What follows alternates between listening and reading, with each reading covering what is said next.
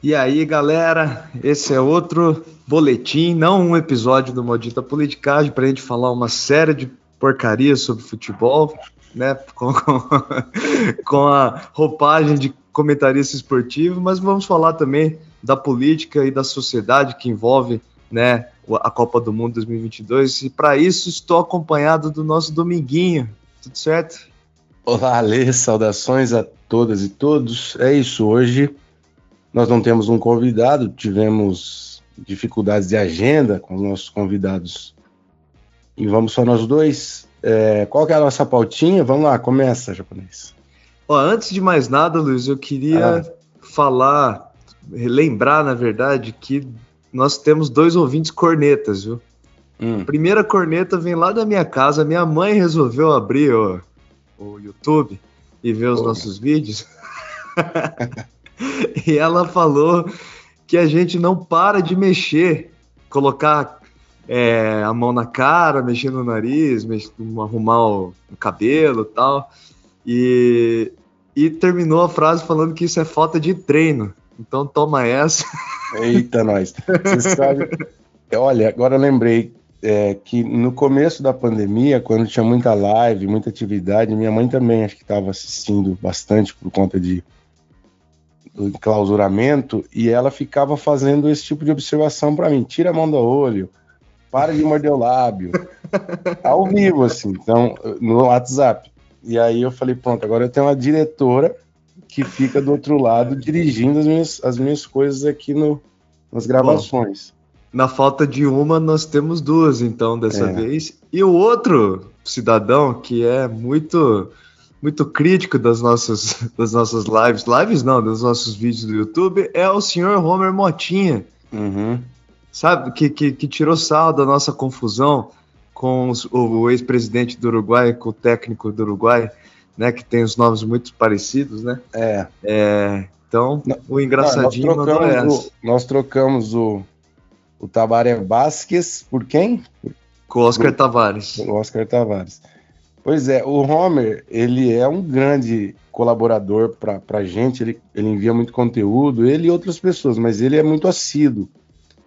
E assíduo na corneta também, né? Ele não perdoa nenhum escorregão, o que é muito bom, faz parte disso, dessa grande curadoria que a gente tem, que entre cornetar, tirar sarro, acaba ajudando bastante, né?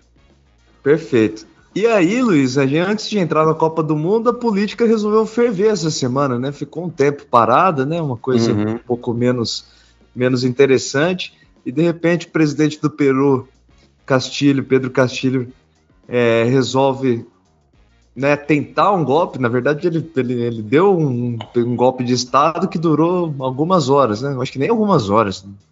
Ah, o facão dele tava cego, né? Ele bateu e voltou, não teve jeito. Né? quando, quando, eu tava procurando sobre para me informar, eu já, já tinha parado, já tava preso, etc. Então, é, a PEC da transição, a Cristina Kirchner condenada na Argentina, as bolsas né, de estudo no Brasil que foram cortadas, depois foram cortadas, não, foram, aliás, não pagas, é, e depois a parte delas foram pagas, enfim, uma série de reviravoltas políticas que ocorreram durante essa semana. É, esse é só um lembrete que a gente está por dentro do que está acontecendo. Em breve nós vamos pensar, né, Luiz, como abordar esses temas todos que são complexos. É, eu acho que a gente precisa fazer um episódio para fechar o ano com todos esses temas importantes. A transição, é, essa questão dos militares, eu acho que isso pode caber. isso pode entrar no último episódio lá perto do Natal porque por enquanto a gente tem uma a gente tinha uma pauta, né, um cronograma e a gente está executando esse cronograma de final de ano. Aliás, o, o, episódio da semana que vem, que é a última semana da Copa, é um episódio de arrancar pica-pau do oco, né, que vai fazer uma reconstrução interessante da relação do futebol com a cultura dos países. Então, fiquem à espera que vai ser um episódio bacanizado. Aliás, eu ainda não terminei de ler a minha parte. Mexe parte, a parte que o Luiz deixa pra gente é de umas é de pouquinho, de umas 250 páginas para ler durante a semana, então ainda está no processo, tá? É... Bom, Luiz, vamos para a Copa? Vamos lá. Vamos lá. E aí, gostou? Tá gostando das, das oitavas de final? Gostou dessa, desse começo dos matas-matas? Ah, gostei um pouco. Não teve. Oscilou entre jogo amarrado e jogo com bucha, né? Com, com goleada, né? Foi mais ou menos onde não teve muita variação, né? Teve a Holanda contra os Estados Unidos, um jogo mais normalzinho, 3 a 1 Mas Brasil e Portugal deram a sapatada. A Argentina... Aliás, foram várias, né? Sapatadas, né? É. Não, ela foi legal, foi legal. Não foi a mais emocionante, a com melhor qualidade técnica da história das Copas, mas foi divertido.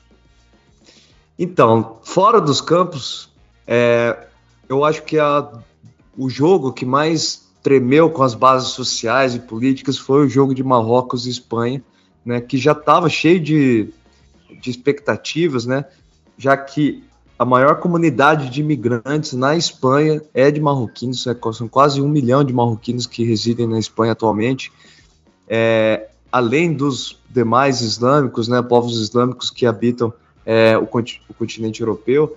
Então era um jogo que de alguma forma representava né, uma grande potência do futebol contra é, um país islâmico, né? Então, ele, ele já estava cercado dessas expectativas e depois ainda acaba com é, Marrocos ganhando nos pênaltis e com o último batedor sendo o Hakimi, que é um espanhol de nascimento, nasceu, né, o lateral direito do Paris Saint-Germain, é nascido em Madrid, é, foi criado pelas bases de Madrid, né, pela, pela divisão de base do Real Madrid, e depois acabou optando por defender a nação dos, da família dele, né? É, então foi simbólica ainda o Hakimi daquela cavadinha, parecido com o do Louco Abreu, né? Então uhum. parece, pareceu um final trágico para o time espanhol, que como sempre teve 200% de posse de bola e dois chutes no gol, né? Uhum. É, eu sei que você não é fã, eu também não sou fã, mas eu tenho que admitir que é um tanto quanto eficiente isso daí. É excelente o, o jogo da Espanha para quando tá aquela chuva gostosinha Excelente. Você puxa ali a cobertinha, daqui 30 segundos você tá dormindo. Foi coisa maravilhosa o futebol do da Espanha. toca para lá, toca para cá. É. E na Espanha, os torcedores de extrema direita do Real Madrid e do Atlético de Madrid se organizaram para defender né, o espaço público espanhol é, contra as comemorações de marroquinos. Então, existiram vários problemas, né, brigas em bares e tal na Espanha no território espanhol e um caso chamou atenção, né? É, alguns espanhóis deixaram o javali morto em frente a uma mesquita, né, que foi um caso de islamo, islamofobia, né, um ato racista contra os marroquinos. Eu não sei dizer o que significa um javali morto. Você sabe, lá em, lá em Querência existe, possui não, um significado javali nunca? Nunca teve esse tipo de manifestação política lá. Mas, especulando, como a gente estava falando aqui anteriormente, deve ser chamando eles de porcos, né? é, os marroquinos. Agora, a gente. Esse é um tema que deve entrar também em algum momento nos nossos episódios, essa coisa dos times nacionalistas, né? É, o, o Real Madrid, historicamente, é, é um time é, puxando para o nacionalismo de direita, desde o Franco, na, na Espanha, e agora re, retomaram essa faceta horrorosa contra é. os imigrantes marroquinos, que é, a, a, como diria o Nelson Rodrigues, né, o nacionalismo é o último refúgio dos canalhas. Né? É, então tomaram uma derrota histórica para o Marrocos, e aí começam com os caras vão comemorar, porque eles estão morando, trabalhando lá, e aí vem os, os nacionalistas com violência e ataque aos imigrantes. Aliás, né, o, o nacionalismo é um, um, traço marcante do futebol espanhol, né? Já que a Espanha é um país que é um tanto quanto diferente, né? Ele não é um país tão homogêneo e unitário. É, são várias regiões que, que possuem que são pelo menos culturalmente autônomas, né? É, então tem o nacionalismo está presente no Barcelona, no Atlético de Bilbao, né? No uhum. Celta de Vigo, são várias regiões que têm um, um orgulho local, né? das suas características culturais. Bom, e a outra coisa que me chamou atenção, Luiz, uhum. foi o impacto que as vitórias que a seleção brasileira tem tido é, na, em países como Paquistão, Índia, países africanos, etc., que mostra como a seleção brasileira é seguida por muitos desses povos que não estão representados na Copa do Mundo. É.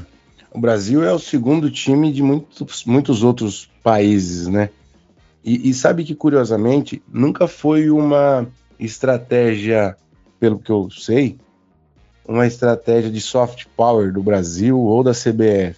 Na verdade, o Avelange, quando ele foi fazer a primeira campanha dele para ser presidente da FIFA, ele levou o Pelé e uma parte da seleção brasileira para pegar os, os votos dos dirigentes africanos na década de 70. Mas era uma estratégia do João Avelange, não era uma coisa deliberada, pensada pela CBF, na época era CBD.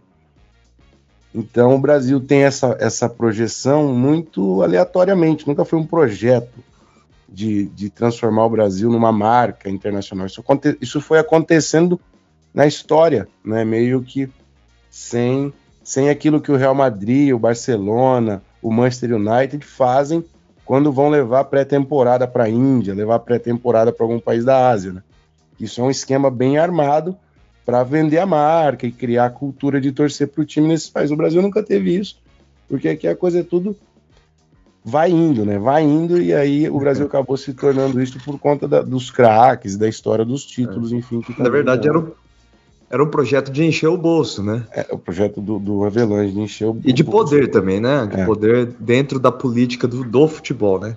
É. é. a gente podia, aliás, o João Avelanche está chamando muita atenção recentemente, né? Várias séries sobre, sobre é. esse cidadão por causa da Copa do Mundo. A gente podia fazer um episódio sobre, né? Sim, é, já fica até a recomendação: jogo, o jogo da corrupção da Prime, que que é feita pelo Armando Bó, um argentino. A série é latino-americana, tem ator de tudo que é canto. E, e, conta a história da primeira fase do João Avelange, que vai até a Copa da Espanha, pelo menos ali. Então, eu gostei bastante dessa série. É uma série meio ficcional, mas reconstitui esse momento de ascensão do Avelange. Cara, eu, eu achei sensacional a primeira cena. Depois que você me recomendou, fui assistir. Hum. Primeira cena que aparece os caras da Amazon Prime oferecendo pro cara narrar a história. Pô, que ideia brilhante, cara. É. Muito bom. É porque, porque Desculpa seria, o spoiler aí, galera.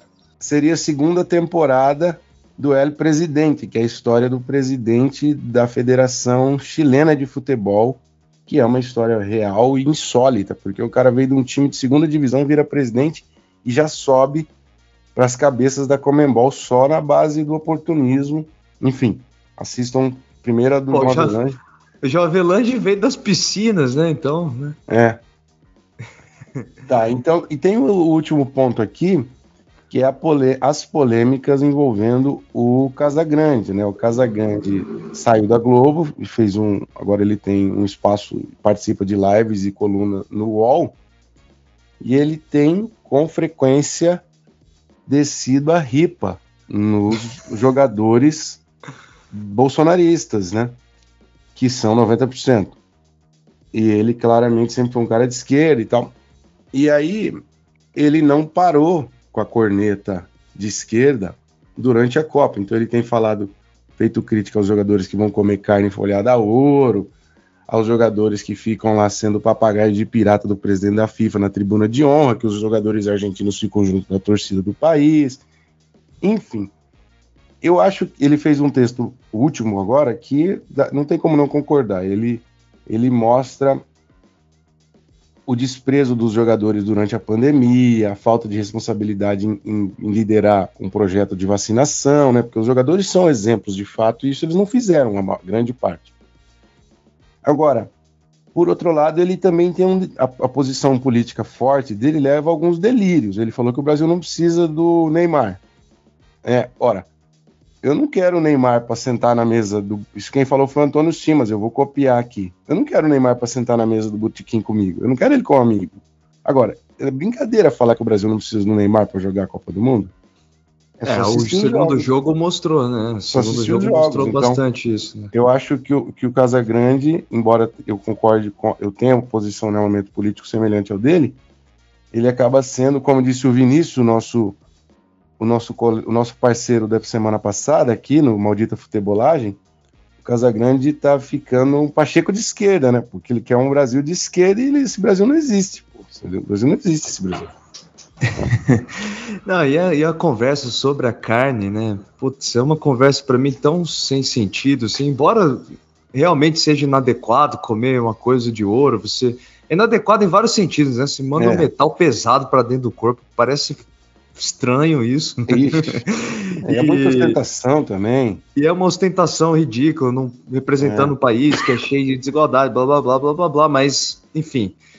É, é demais, né? É uma coisa, um exagero, né? Como se, se eles tivessem comido em outro restaurante também tivesse contribuindo pela realidade da população brasileira, enfim. É. Eu acho uma, um debate sem sentido. É, bom, vamos para o campo então.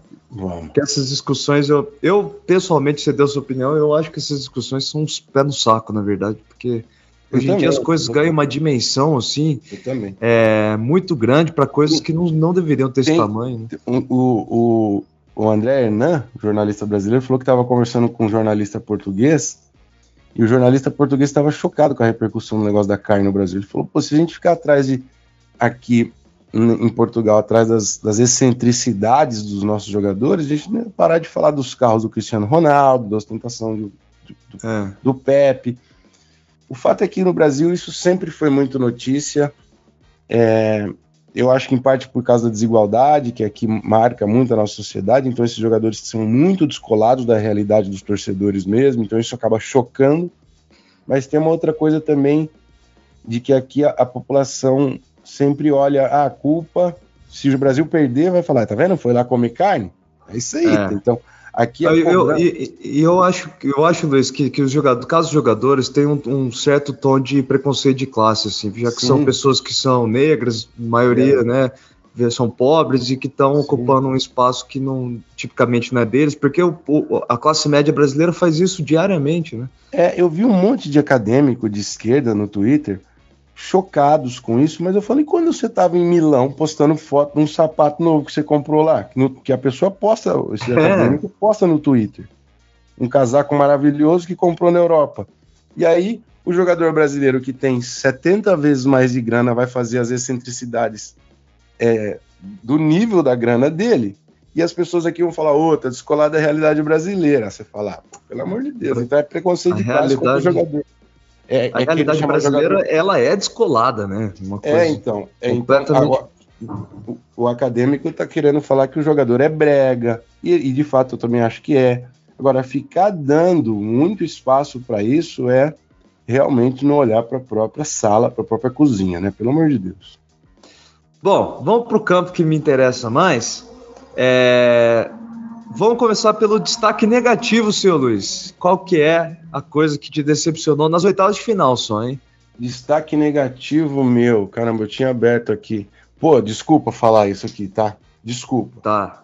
Não vamos, não é, não é, não vamos criar uma, um, um conflito étnico aqui.